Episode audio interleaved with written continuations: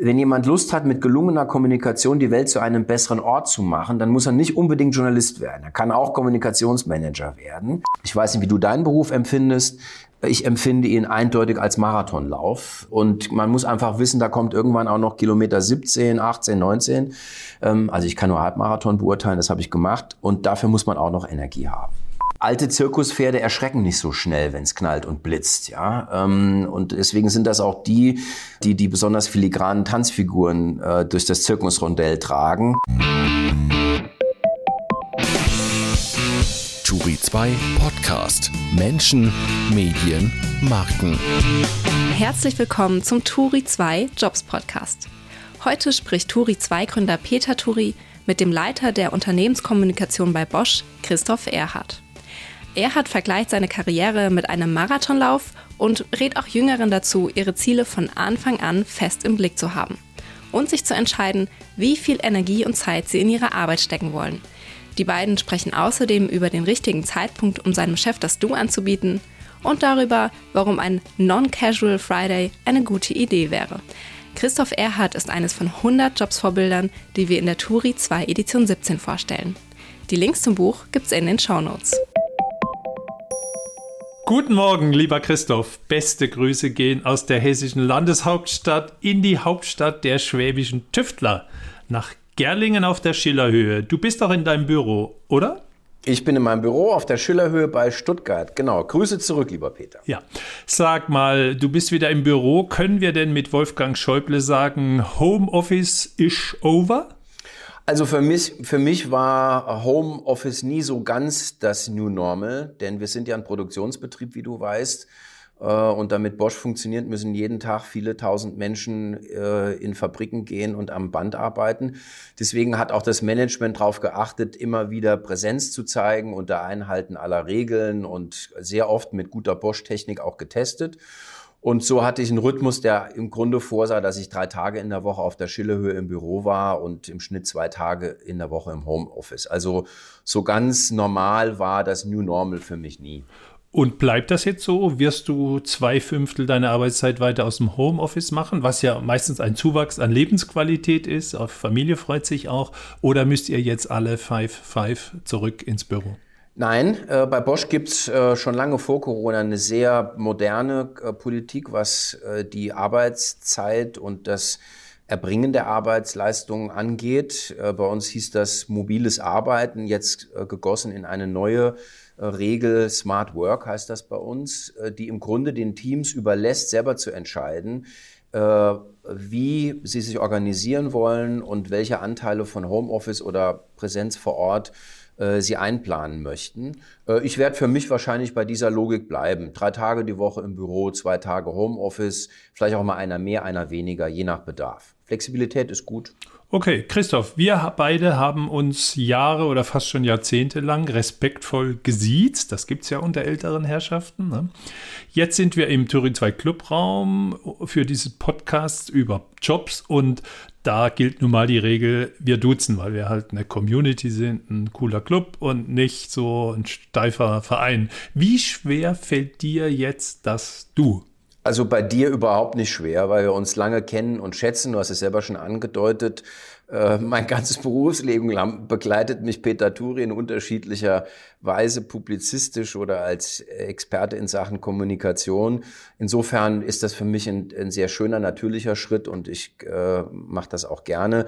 Grundsätzlich ist das Du für mich aber ein Vertrauenssignal und ich vergebe es gerne gezielt und bin besonders sparsam damit, um ehrlich zu sein, im Umgang mit Journalisten, weil ich Respekt vor den unterschiedlichen äh, Rollen habe, die wir einnehmen. Äh, manchmal sagt man ja auf den verschiedenen Seiten des Schreibtischs ähm, und finde es dabei immer gut, wenn man da auch eine gewisse Distanz wahrt. Insofern gehe ich mit dem Du behutsam um.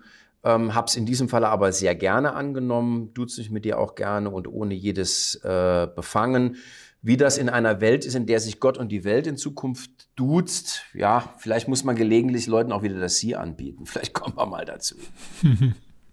Als Ritterschlag dann. Du, lass uns siezen. Genau. Wir gehen jetzt genau. schon so lange zusammen. Möchten Sie Sie zu mir sagen?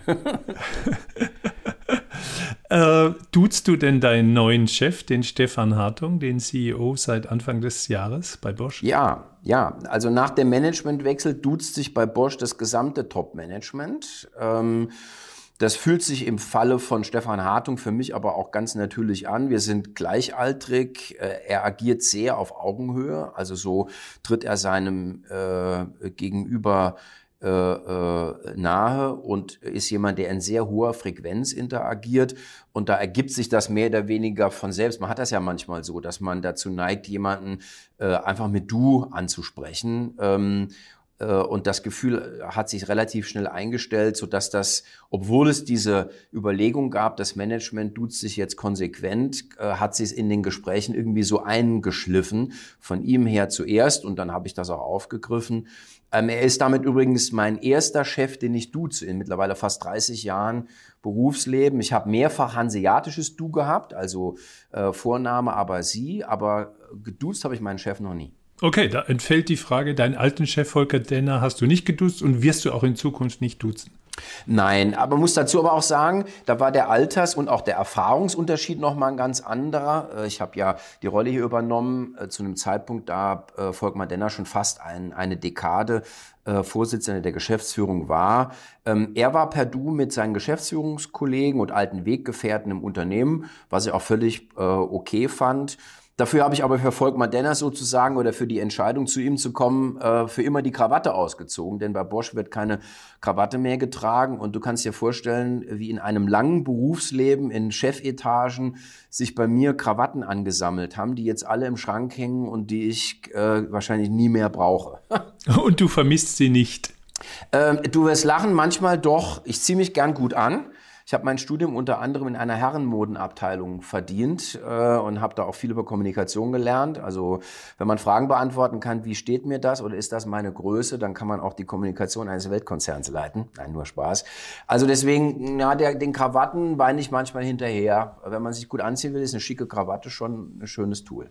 Ja, warum ziehst du sie nicht einfach mal an, so als Demonstration deiner Nichtkonformität? Weil ich Kommunikator bin. Und wenn der Kommunikationschef hier in einer Welt, in der praktisch niemand mehr jetzt die Krawatte trägt, mit der Krawatte aufschlägt, dann sagt er damit was. Ich würde damit meiner Organisation sagen, ich hätte es gern bitte wieder förmlicher, inklusive, dass sie wahrscheinlich manche fragen würden, oh Gott, muss jetzt wieder die Krawatte anziehen, weil der eher die Krawatte anzieht? Nee, nee das will ich nicht. Es, äh, insgesamt ist dieses Legere, das damit einhergeht, ja auch was Angenehmes. Und ja, gelegentlich genieße ich es auch äh, einfach in der Jeans und mit dem, mit dem offenen Hemd Kragen am Schreibtisch zu sitzen. Aber du könntest ja die Institution des Casual Friday rumziehen, äh, rumdrehen. Wenn ihr immer Casual seid, dann könntest du eine Initiative gründen für den Non-Casual Friday. Einmal die Woche machen wir uns schick. Frauen im Kostümchen, Männer mit Krawatte. Wie wäre das? Du, das ist gar keine schlechte Idee. Wenn ich so drüber nachdenke, gerade für Anlässe, bei denen es zum Beispiel was zu feiern gilt oder wo man eine besondere Fokussierung braucht. Und ich könnte mir vorstellen, dass es nicht zuletzt auch unter äh, den Kolleginnen im Team Leute gibt, äh, die sagen, dann brezel ich mich mal auf äh, und da fühle mich dabei auch gut. Warum eigentlich nicht? So, der Brezel Day im Schwäbischen ist immer gut, ne? Der Brezel Day, genau. Äh, Christoph, wir machen diesen Podcast ja auch, um jungen Leuten, die äh, in die PR gestartet sind oder die damit liebäugeln, äh, in die PR zu gehen, ein bisschen Hinweise zu geben. Deshalb mal die Frage mit dem Du, wie würdest du das den jungen Leuten empfehlen, das Du zu nutzen? Die duzen sich ja normalerweise in ihrem Umfeld äh, recht weitgehend. Äh, erwartest du dann aber trotzdem, dass sie, wenn sie bei euch eintreten, erstmal respektvoll siezen, auch bei euch in der PR-Abteilung? Oder sagst du, nee, wir akzeptieren Leute, wie sie sind, die dürfen gern duzen und auch die Füße auf den Tisch legen, wenn es ihnen bequemer ist? Also der Umgang hier ähm, ist schon ein sehr ich sag mal, direkter und leichtgängiger. Ähm, und weil der, das, ich sag mal, das Grundprinzip des Zusammenarbeiten, des Zusammenarbeitens eins ist, äh, das äh, sozusagen aus der, der Forschung, der Entwicklung, dem Tüfteln stammt, geht man eigentlich unkompliziert miteinander um. Ähm, das heißt aber nicht, dass man sich sofort jetzt duzen würde oder ja, mal Geflogenheiten, wie man die im Freundeskreis hat, auch am Arbeitsplatz nutzt. Deswegen wäre mein Ratschlag äh, für jemand, der kommt, erstmal reinzuhören, wie die Kommunikationskultur im jeweiligen Team ist ähm, und sich dann dieser Kommunikationskultur anzupassen. Dabei wird man feststellen, dass die äh, jetzt gerade in der Kommunikation, keine Ahnung, kommt jemand in die interne Kommunikation oder zu meinem Media Relations Team, die werden feststellen, äh, dass der größte Teil der Kolleginnen und Kollegen ohnehin schon per Du miteinander ist. Wenn man sich dann aber im Unternehmen weiter bewegt, um zum Beispiel ein Interview zu führen oder mal eine eine Begleitung für eine Veranstaltung äh, zu organisieren, dann trifft man schon auch auf Leute, ähm, die erwarten, dass man sie, wenn man sie nicht sehr gut kennt, erstmal mit sie anspricht und sich dann über die Zeitachse das Du einspielt. Also ich würde nicht so hoppla, jetzt komme ich da reingehen, sondern behutsam reinfühlen, wie die Kommunikationskultur ist ähm, und und mich dann entsprechend äh, äh, einfügen. Mhm. Du hast das Stichwort nicht nur reinfühlen, sondern auch anpassen gesagt. Äh, ähm, ist das etwas, was du erwartest auch von deinen Mitarbeitern? Ein Stück weit Anpassung, das ist ja nicht nur positiv besetzt, also so ein Anpasser war für mich in der Jugend eher ein, ein Schimpfwort, aber es hängt vielleicht mit meiner Jugend zusammen. Also wie authentisch dürfen denn Leute sein, um das Gegen, äh, den Gegenbegriff mal zu nennen? Da bist du da eher konservativ? Nein, also ich, ich erwarte sogar von den äh, Menschen in meinem Team, egal ob die jetzt neu dazukommen oder ähm, ob ich mit denen länger arbeite, dass sie authentisch sind äh, und dass sie auch nicht nur angepasst immer nur das sagen, was man von ihnen erwartet. Äh, ich halte es für extrem wichtig, gerade in unserer Disziplin, dass man auch gegen den Strichbürste die Dinge anders formuliert, den Advocatus Diaboli gibt, mit entsprechender Vorrede sagt, Leute, ich sage euch jetzt mal was, da fallt ihr vom Stuhl, wenn ihr es hört, aber ich muss es einfach sagen, das habe ich selber immer so gemacht. Das ist, glaube ich, geradezu Teil meiner persönlichen Marke dass ich jemand bin, der die Dinge gerne anders sieht, anders formuliert, gegen den Strom schwimmt. Und das erwarte ich auch äh, von meinen Teammitgliedern. Das heißt aber nicht, dass jemand ähm, sich nicht in Arbeitsprozesse einfügt oder ein Gespür dafür hat, wie Menschen miteinander umgehen oder ähm, auf welche Weise man sich einander vermittelt. Also ich glaube, gerade um einen Unterschied zu machen und auch mal sozusagen aus der Form zu fallen und erkennbar an anderen Gedanken zu denken, muss man trotzdem Teil äh, des Getriebes sein. Äh, nur äh, Opposition und, und immer alles anders machen aus Prinzip führt nicht zum guten Ergebnis. Mhm. Gibt es denn durch deinen neuen Chef Stefan Hartung bei Bosch einen Kulturwandel? Also ein neuer Firmenlenker bringt natürlich immer auch einen neuen Stil.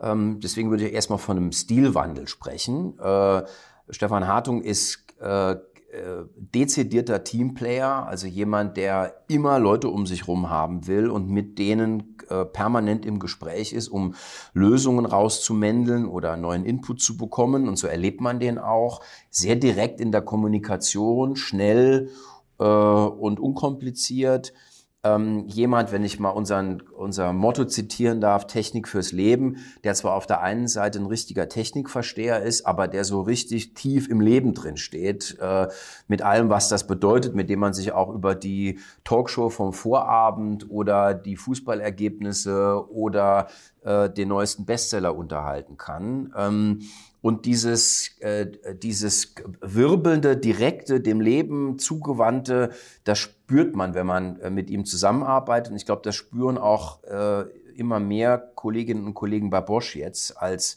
sozusagen die, die Lebensart äh, des neuen Chefs. Heißt das auch, dass die Kultur genau in diese Richtung geht? Naja, also der Volkmar Denner hat ja schon mit dem Kulturwandel begonnen. Themen wie Hierarchieabbau, Agilität, Fokus auf Nachhaltigkeit und Diversität sind bei uns schon seit äh, Jahren sozusagen in Arbeit. Was jetzt dazu kommt, ähm, ist einfach nochmal eine, äh, eine jüngere ähm, äh, und ein, ein, Stück weit auch vielleicht noch entschiedenere Umsetzung in der, in der neuen Phase, die einfach damit einhergeht, dass jetzt ein neuer Chef da ist, der eine neue äh, Etappe quasi in der Geschichte des Unternehmens einleitet. Mhm. Also lebendig, direkt äh, zugewandt, das kann ich bestätigen. Du hast es ja möglich gemacht gehabt, dass wir für die Turi 2 Edition 15 Bewegung äh, ein Interview hatten mit dem Stefan Hartung.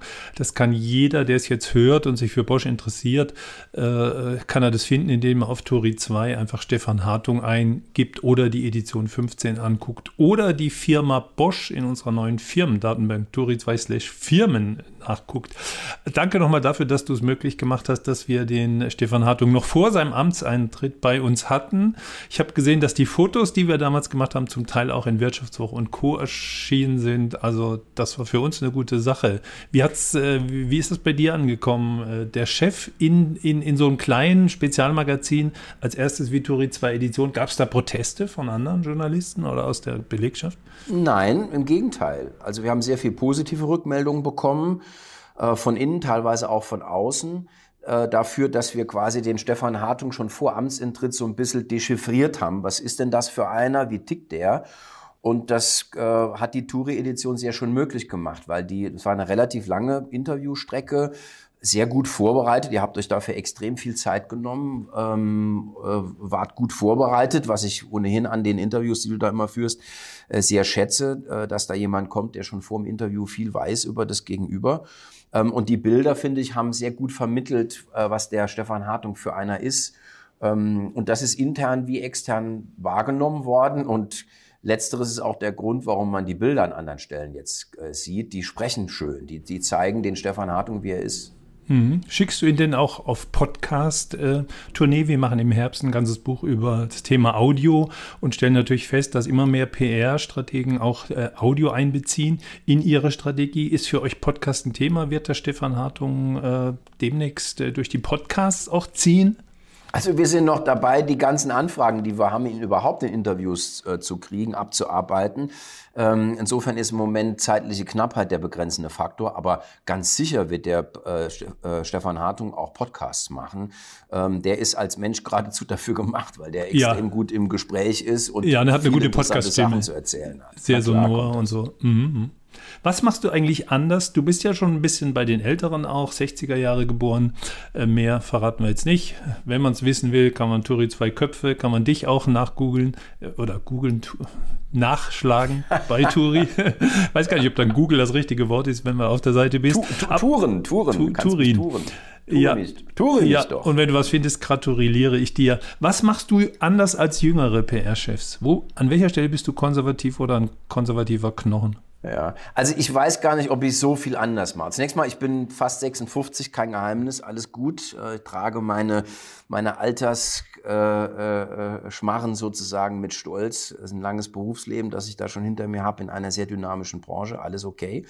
Ähm, also nochmal, ich glaube, ich mache gar nicht so viel anders. Ich sage das auch deswegen, weil ich mittlerweile bei verschiedenen Gelegenheiten mich mit jüngeren Kolleginnen oder Kollegen auch schon auf Podien unterhalten habe, um die Arbeitsweisen ineinander zu spiegeln.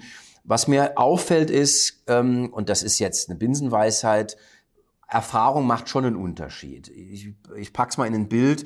Alte Zirkuspferde erschrecken nicht so schnell, wenn es knallt und blitzt, ja. Ähm, und deswegen sind das auch die, die alten Zirkuspferde immer die, die besonders filigranen Tanzfiguren äh, durch die, äh, durch das Zirkusrondell tragen. Ähm, und ansonsten vielleicht, um es ein bisschen äh, noch dezidierter zu machen, ähm, ich komme noch aus einer Zeit, du ja auch, wo sehr an Inhaltequalität geschliffen wurde. Ich habe ganz sicher einen sehr starken Fokus auf Inhalten, vielleicht mehr als die jüngere Generation, die aus meiner Sicht sehr stark auf vor allem digitale Formate äh, fokussiert ist. Dann orientiere ich mich sehr stark an meinem eigenen Plan und bin nicht so äh, getrieben von Opportunitäten, glaube ich jedenfalls. Und ich mache ziemlich wenig Trendsurfing. Also wenn Sachen in sind, motiviert mich das immer erstmal die Finger davon zu lassen ähm, und zu gucken, was da wirklich dran ist oder ob das nur einfach die nächste Sau ist, die durchs Dorf getrieben wird. Mhm.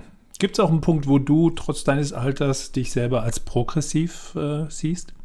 Wo du sagst, da bin ich ein bisschen vor der Zeit? Ähm, also ich meine, die Frage nach der Progressivität beinhaltet ja auch die Frage nach der Konser dem konservativen Element. Ich bin überall da progressiv, wo es darum geht, das Geschäftsmodell des Kommunikationsmanagements nochmal genauer anzugucken. Ähm, und da verfolge ich auch schon seit vielen Jahren konsistent, kann man nachlesen, nachhören, äh, äh, einen Plan, äh, von dem ich glaube, dass es der richtige ist, vereinfacht ausgedrückt, wir müssen wegkommen vom Fokussieren nur auf Zielgruppen, müssen uns stärker auch mit Anspruchsgruppen beschäftigen und daher nicht nur Perzeptionsmanagement mit dem Ziel des Reputationsaufbaus betreiben, sondern eben auch Beziehungsmanagement, äh, um, um gute ähm, Beziehungen zu unseren Stakeholdern äh, zu bekommen. Bonding würde ich das nennen. Und das führt dann eben auch zu anderen Arbeitsweisen. Ähm, ähm, viel mehr arbeiten mit Methoden der kleinen Zahlen, wie ich das nenne, als nur mit den Methoden der großen Zahlen. Also weniger nur große Kampagnen, Pressemeldungen und viel mehr Gespräche, direkte Stakeholder-Interaktionen. Okay, das, das habe ich verstanden. Christoph, du bist jetzt heute für eine Dreiviertelstunde zu Gast in unserem Duri 2 Jobs Podcast, weil du eines von 100 Vorbildern bist, deren Lebensweg und Karrieretipps wir in der Edition 17 gesammelt haben. Ist sie schon angekommen bei dir? Ja, ist sie und sieht schön aus. Super. Ähm, aber bevor wir dazu kommen, zu deinem Lebensweg und auch zu deinen Tipps, die du gibst, ne? dein Verständnis von äh, Karriere in der PR auch, also Nutzwert für die Jüngeren, die jetzt hoffentlich dann auch zuhören, jetzt bestimmt nicht, aber später, wenn er ausgestrahlt wird. Aber bevor wir dazu kommen, können, können wir nicht ganz um den Krieg in der Ukraine herumkommen. Wie betroffen seid ihr denn vom Krieg in der Ukraine? Betroffen vielleicht dann im doppelten Sinn? Also die Formulierung ist exakt die richtige. Ich glaube, hier sind alle, nicht nur bei Bosch, betroffen im wahrsten Sinne des Wortes vom Leid so vieler unschuldiger Menschen. Krieg kann keine Lösung für politische Fragen sein und man hatte den Eindruck, dass das insbesondere in Europa eine für immer geklärte Frage ist. Und was da jetzt passiert, ist einfach eine Tragödie, die sich da jeden Tag äh, vor unseren Augen entfaltet.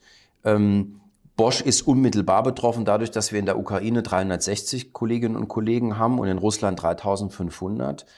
Ähm, wir haben von Beginn an gewaltigen Aufwand getrieben, um die Sicherheit aller Mitarbeiterinnen und Mitarbeiter im Rahmen der Möglichkeiten zu gewährleisten. Wir haben sehr schnell humanitäre Hilfe bereitgestellt, äh, eine Million Euro aus der Zentrale heraus und nochmal jeweils eine Million für Hilfsmaßnahmen in Polen, Ungarn und Tschechien, weil wir auch in den, den Ländern, in die die Flüchtlinge jetzt äh, drängen, sehr präsent sind. Gewaltige Hilfsbereitschaft äh, unserer Kolleginnen vor Ort, die zum Teil nach ihren Schichten an die Grenze fahren und äh, Flüchtende abholen, um sie dann in den Städten irgendwie zu versorgen. Und es hat natürlich Auswirkungen auf unser Geschäft. Durch die Sanktionen sind die, die Lieferungen nach Russland im Wesentlichen zum Erliegen gekommen. Wir können deswegen wesentliche Teile unseres Geschäfts mit russischen Kunden oder in Russland äh, nicht mehr vollziehen und weitere Einschränkungen äh, sind zu erwarten. Also äh, wir sind in jeder Hinsicht von diesen Ereignissen betroffen und getroffen. Hm. Was wird die wichtigste Herausforderung jetzt für Bosch, für die Wirtschaft, für uns alle? Also ich ziehe den Rahmen mal ein bisschen größer. Wir haben jetzt Jahrzehnte erlebt, in denen politischer Multilateralismus mit wirtschaftlicher Globalisierung einhergegangen ist. Wir könnten jetzt trefflich drüber streiten, wahrscheinlich wir beide schon und mit äh, weiteren Zuhörern sowieso über die Frage, ob in dieser Zeit alles gut gelaufen ist oder ob vieles auch schief gelaufen ist. Aber grosso modo muss man sagen, diese Kombination aus wir reden politisch miteinander und treiben Handel, hat eigentlich zu einer Phase äh, großer Prosperität äh, in unseren Gesellschaften geführt. Und jetzt erleben wir, wie äh, die Politik möglicherweise in einer Phase wieder der Multipolarität, vielleicht sogar der Bipolarität geht und wir trotzdem versuchen müssen, äh, globales Wirtschaften, Lieferketten, Kundenbeziehungen aufrechtzuerhalten.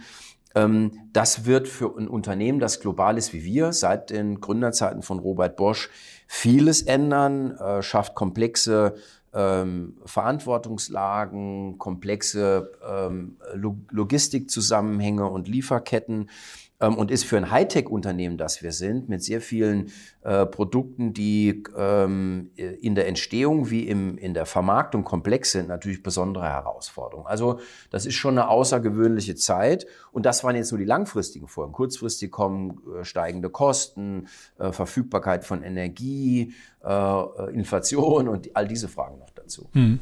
Lass uns noch einmal auf das Langfristige gucken. Also was würdest du sagen, wenn meine These ist, wenn zwischen Ost und West wirtschaftlich wieder eine Mauer gebaut wird oder der eiserne Vorhang runtergeht, wird das zu gewaltigen Wohlstandsverlusten auf beiden Seiten führen, oder? Absolut. Das, ich halte das für ein geradezu katastrophales Szenario. Und äh, du äh, verweist richtigerweise auf die wirtschaftlichen Folgen.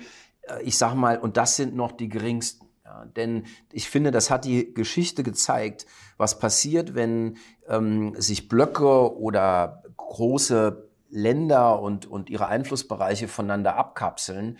Ähm, das führt zu Konfrontationen, strukturellen Missverständnissen. es wäre ein Wohlstandsverlust und es wäre eine Welt, die weitaus weniger sicher ist als die, in der wir heute leben. Und das vor dem Hintergrund der Tatsache, dass die eigentliche Herausforderung ja eine globale ist, nämlich das Thema den Klimawandel bekämpfen, äh, Nachhaltigkeit sicherstellen. Ja, gut. Machen wir einen Haken hinter. Wir zwei werden das Problem nicht mehr lösen heute denken wir an die Leute, die diesen Podcast hören, weil sie sagen, ja, okay, da ist der Chef, der PR-Chef von, von, von Bosch. Ich will mal ein bisschen erfahren, für wen sollte ich vielleicht in die PR gehen, was, was, was ist da gefragt und so weiter. Deshalb äh, zum Thema Karriere in der PR, was würdest du sagen, welche Sorte Mensch oder junger Mensch, was sollte der so in sich fühlen, damit du sagst, ja, der ist berufen für die PR? Also ich fange vielleicht mal mit einem Punkt an, der möglicherweise überrascht, weil viele Leute äh, Kommunikationsmanager, PRler äh, ja eher mit einer gewissen Skepsis äh, betrachten. Ähm, da gibt's immer das, das böse Zerrbild des Spin-Doktors. Ich sage aber trotzdem mal, wenn jemand Lust hat, mit gelungener Kommunikation die Welt zu einem besseren Ort zu machen, dann muss er nicht unbedingt Journalist werden. Er kann auch Kommunikationsmanager werden. Äh, vor allem, wenn er Lust hat, mittendrin im Geschehen der Zeitläufe zu sein.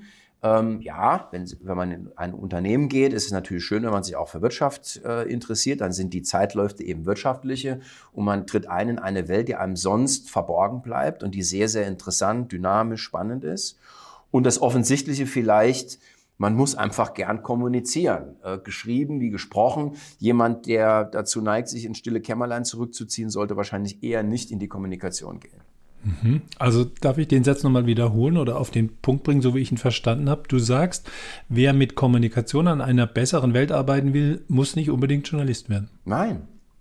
Nein, ich, äh, ich habe oft Gespräche dieser Art und verweise immer darauf, wie viele Gelegenheiten es für mich gibt, an entscheidenden Stellen darauf zu verweisen, welche Auswirkungen zum Beispiel eine wirtschaftliche Entscheidung hat oder wie man eine wesentliche wirtschaftliche Entscheidung äh, besser vermitteln kann. Oder, ich bin ja äh, bei Bosch auch für Regierungsbeziehungen zuständig, wie man der Politik mit Know-how, das man hat, helfen kann, gute Entscheidungen zu treffen.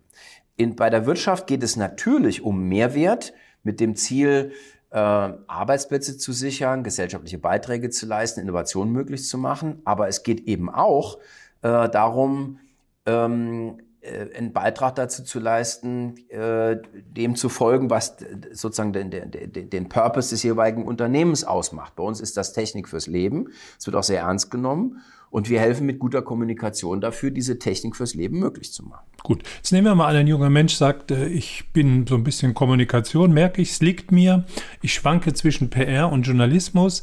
Wer sollte dann den Abzweig in die PR nehmen und wer ist besser im Journalismus aufgehoben? Ich sage das mal so äh, und verweise jetzt gar nicht auf spezielle Skills oder auf die Besonderheiten des äh, Arbeitsfelds, wie es sich in der täglichen Arbeit zeigt, sondern eher auf Grund, Grundsatzprinzipien der Arbeit, wie ich sie jedenfalls verstehe. Ähm, ich war immer jemand, der, äh, der Teil von etwas sein wollte, der etwas mit aufbauen wollte. Ähm, und obwohl ich ja, ich habe eine ganze Zeit lang am Anfang auch journalistisch gearbeitet, als freier Zeitungsjournalist und habe ein bisschen Fernsehen gemacht. Ähm, ich habe mich in dem Umfeld, in dem ich quasi von Thema zu Thema äh, springe und eher äh, ähm, Teil einer Beobachtungsmaschinerie bin, die kritisch begleitet, hinterfragt und äh, quasi korrektiv ist. Ich habe mich in dem Umfeld weniger wohlgefühlt. Ich wollte etwas mit aufbauen und unter der Grundannahme arbeiten, das, was ich hier vorantreibe, das leistet einen bleibenden, dauerhaften Beitrag. Ähm, und das wäre meine Antwort auf deine Frage. Wenn man jemand ist, der seine kommunikativen Fähigkeiten in so einem Aufbau- und Gestaltungsumfeld einbringen will, ist man, glaube ich, im Kommunikationsmanagement äh, gut äh, äh, aufgehoben. Wenn man eher jemand ist, der sagt, nee, ich will immer wieder die Beobachterrolle einnehmen und von draußen da drauf schauen und das kritisch begleiten, ist man sicher im Journalismus besser aufgehoben.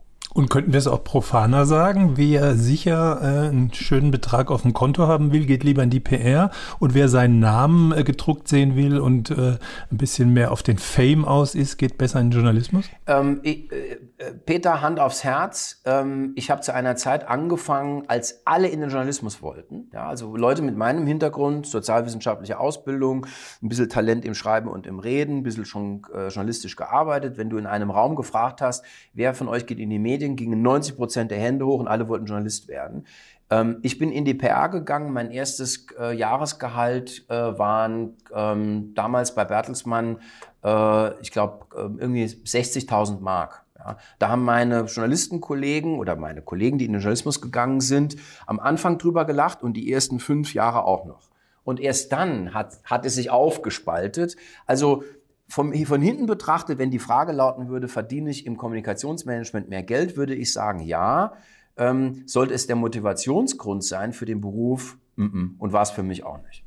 Okay, und wer gern seinen Namen gedruckt sieht, äh, also der so, so ein bisschen äh, die Öffentlichkeit sucht oder ein bisschen eitel ist, äh, das Feedback braucht, der dann lieber in Journalismus? Um ehrlich zu sein, ich glaube, es ist auch für den Journalismus eigentlich die falsche Motivation. Ähm, ich sage meinen Kollegen immer, auf dem Boden bleiben bitte, wir sind nur Beleuchter, ja. Ähm, aber ich finde, so sollten Journalisten sich gelegentlich auch sagen, auf dem Boden bleiben, wir sind nur Beobachter. Sobald du, und ich, ich weiß, wie gefährlich das ist, denn ich habe selber äh, journalistisch gearbeitet, sobald du äh, beim Blick auf den Abspann oder beim Lesen der Schlusszeile so ein Gänsehautgefühl hast, solltest du in dich gehen und dich fragen, ob das noch der richtige Job für dich ist. Hm, okay, krass. Wie gelingt eine gute Karriere in der PR, Christoph? Tja, also ähm, ich kann was dazu sagen, wie meine gelang. Ich weiß nicht, ob es da Geheimrezepte gibt, zumal unglaublich viel auch Glück ist, muss man einfach eingestehen, zur rechten Zeit am rechten Ort Menschen treffen. Wenn ich über meine Karriere, wenn man die so nennen soll, spreche, würde ich sagen, zum einen muss man bereit sein, auch Umwege zu gehen. Ich habe meine, meine Zeit als Kommunikationsmanager in der Medienindustrie begonnen, zu einer Zeit, als das super spannend war, äh, weil sich da sehr viel geändert hat, die Digitalisierung begann, ich hatte sehr viel mit, mit äh, Künstlern und spannenden Autoren, Verlagen zu tun und so weiter, habe mich aber bewusst entschieden, um mich weiterzuentwickeln, ähm, auch ganz andere Sachen zu machen und bin unter anderem vom Rückenwind der Medienindustrie in den Gegenwind der Tabakindustrie gegangen, äh, um was über Markenführung und Krisenkommunikation zu lernen, was ich auch gelernt habe. Dann glaube ich, man muss sich frühzeitig überlegen, was für ein Ambitionsniveau man hat ähm, und auch welche Risikobereitschaft, um diese Ambitionen zu erreichen. Ich frage junge Leute, die zu mir kommen, weil sie sich um einen Job bewerben oder nachdem ich einen Vortrag gehalten habe und sie an das, ans Rednerpult kommen, immer, wo sehen sie sich im Scheitelpunkt ihrer Karriere? Ja, wo wollen sie mal hin? Ähm, und bin immer überrascht oder oft überrascht, wie, wie selten jemand eine Vision dafür hat. Ich hatte die relativ früh. Und dann braucht es Flexibilität und Ausdauer. Ich weiß nicht, wie du deinen Beruf empfindest. Ich empfinde ihn eindeutig als Marathonlauf. Ähm, und man muss einfach wissen, da kommt irgendwann auch noch Kilometer 17, 18, 19. Also ich kann nur Halbmarathon beurteilen, das habe ich gemacht. Und dafür muss man auch noch Energie haben.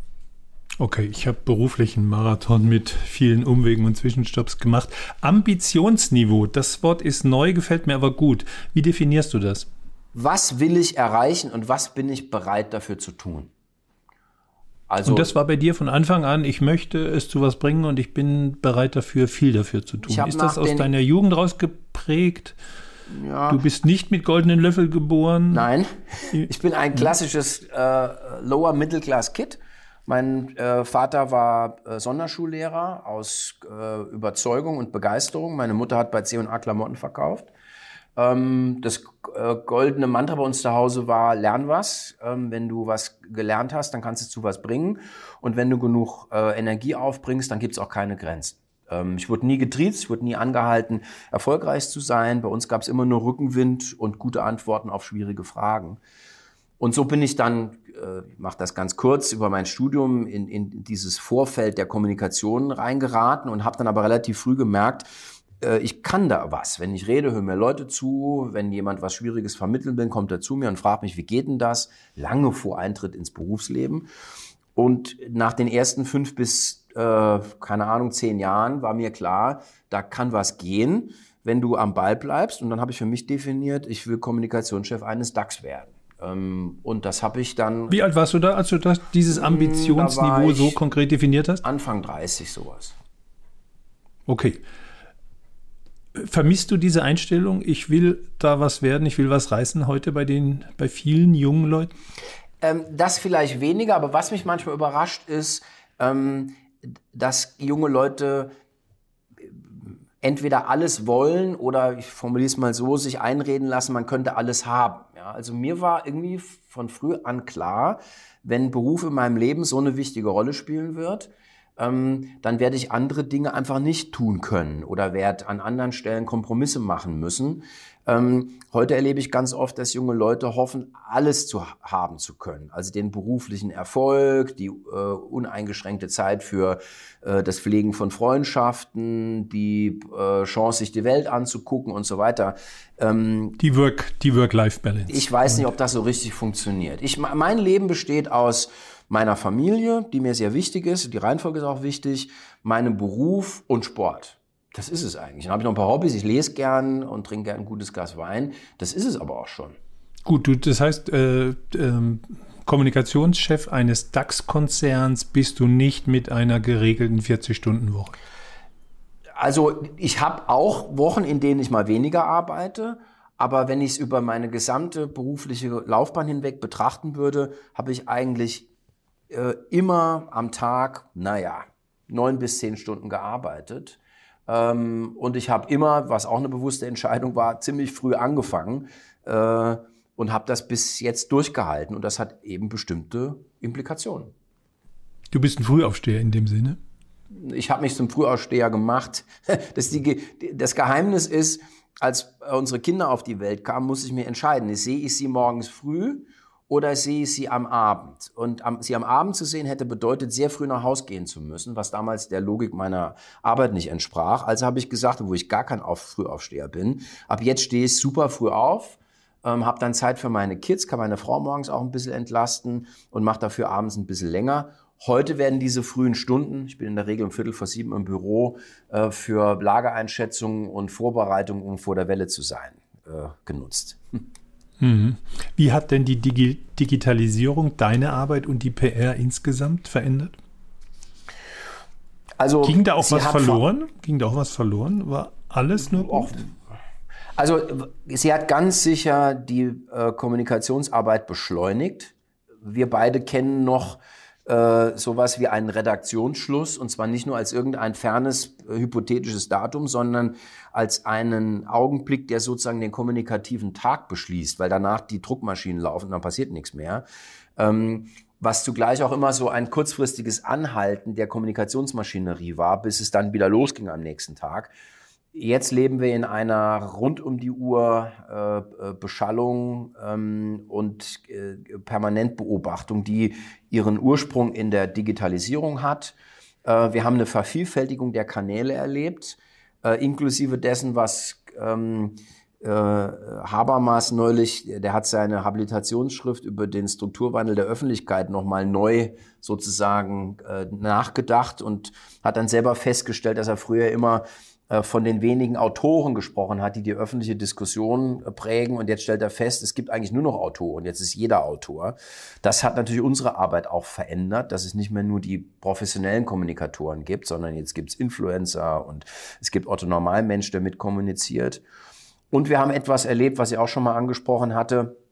Äh, so geht's mir jedenfalls, weil siehst du das anders eine starke Verschiebung von, äh, vom Inhaltefokus auf den Formatfokus. Ähm, es geht heute wesentlich darum, in welchen Kanal was kommt und nicht so sehr, habe ich gelegentlich den Eindruck, um die Frage, was wird eigentlich kommuniziert. Und das empfinde ich manchmal als Verlust, ja. Ja, ich denke, alles wird oberflächlicher, alles wird schneller. Äh, unsere Aufmerksamkeits- Spanne sinkt. Ich muss mich selber äh, wirklich anstrengen, dass ich im, im Urlaub dann auch mal ein 500-Seiten-Buch lese, was ich früher eben neben, nebenbei gelesen habe, weil ich mich natürlich immer wieder dabei erwische, dass es viel unterhaltsamer ist, schnell in den Twitter-Feed reinzuscrollen. Wie hältst du das mit Social Media? Machst du gar nichts selber? Was konsumierst du? Delegierst du das, die Beobachtung von Social Media? Was ich in Social Media mache, mache ich alles selbst. Ich twitter ein bisschen, ich mache ein bisschen LinkedIn. Ich habe ja einen eigenen Blog, den ich auch auf LinkedIn und auf Twitter dann verwerte. Ähm, wobei mir aber relativ wurscht ist, wie viele Leute das genau angucken, ähm, die Partys angucken und sich dann dazu melden. Das genügt mir auch schon. Ähm, ich käme nie auf die Idee, jemand anderen für mich, ähm, mich in Social Media äh, sozusagen zu, zu positionieren. Ähm, ich schaue selber in der Regel dreimal am Tag, morgens früh, mittags und abends nochmal in äh, die für mich wesentlichen Kanäle rein, gucke mir unsere eigenen Kanäle an und ich schaue mir sehr intensiv jeden Tag äh, das digitale Datenaufkommen aus Social Media an, weil ich das für einen wichtigen Seismographen halte, so, so eine Art Vorläufer für Themenentwicklungen, der es mir erlaubt zu sehen, wie die nächsten Trends äh, in den nächsten Tagen sich entfalten werden. Dafür sind Social Media extrem hilfreich. Womit beginnt dein Medienkonsumtag und womit endet er?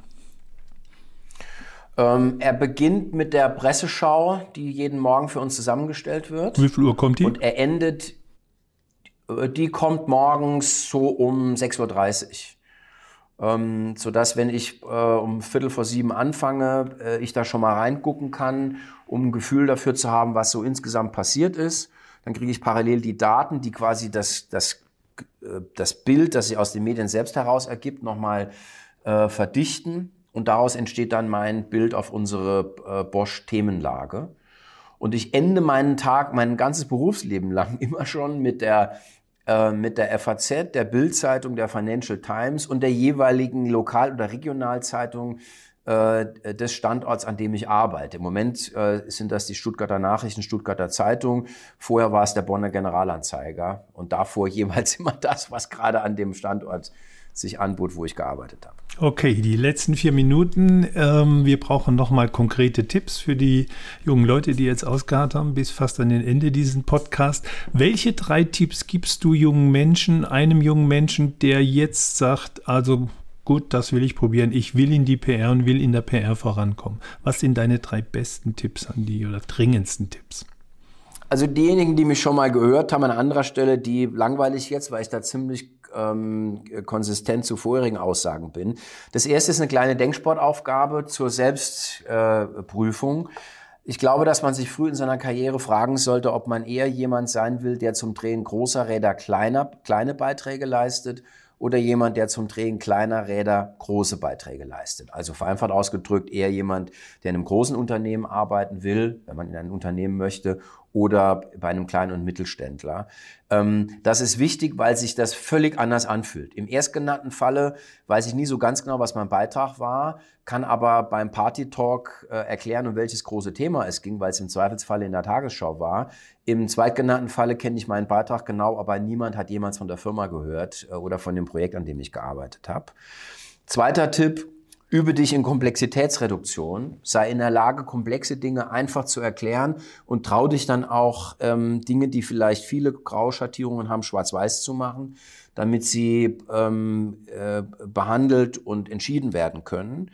Und das Letzte ist, prüfe dein Ambitionsniveau, frag dich genau, wie viel Aufwand du für dein Berufsleben treiben willst. Und wenn du erkennst, mir sind andere Dinge wichtiger, dann lass dich nicht locken, äh, sondern setz andere Schwerpunkte in deinem Leben. Mhm. Darf ich noch einen Tipp hinzufügen? Klar. Ich glaube, ich habe vor fast 30 oder 25 Jahren, da bist du von dem Internetdienstleister AOL zu dem anderen Inter, also von einer Tochter von Bertelsmann damals zu einer anderen Bertelsmann-Tochter, die BOL lustigerweise hieß, Books Online, gewechselt und dann habe ich die Zeile gemacht, wer AOL sagt, muss auch BOL sagen.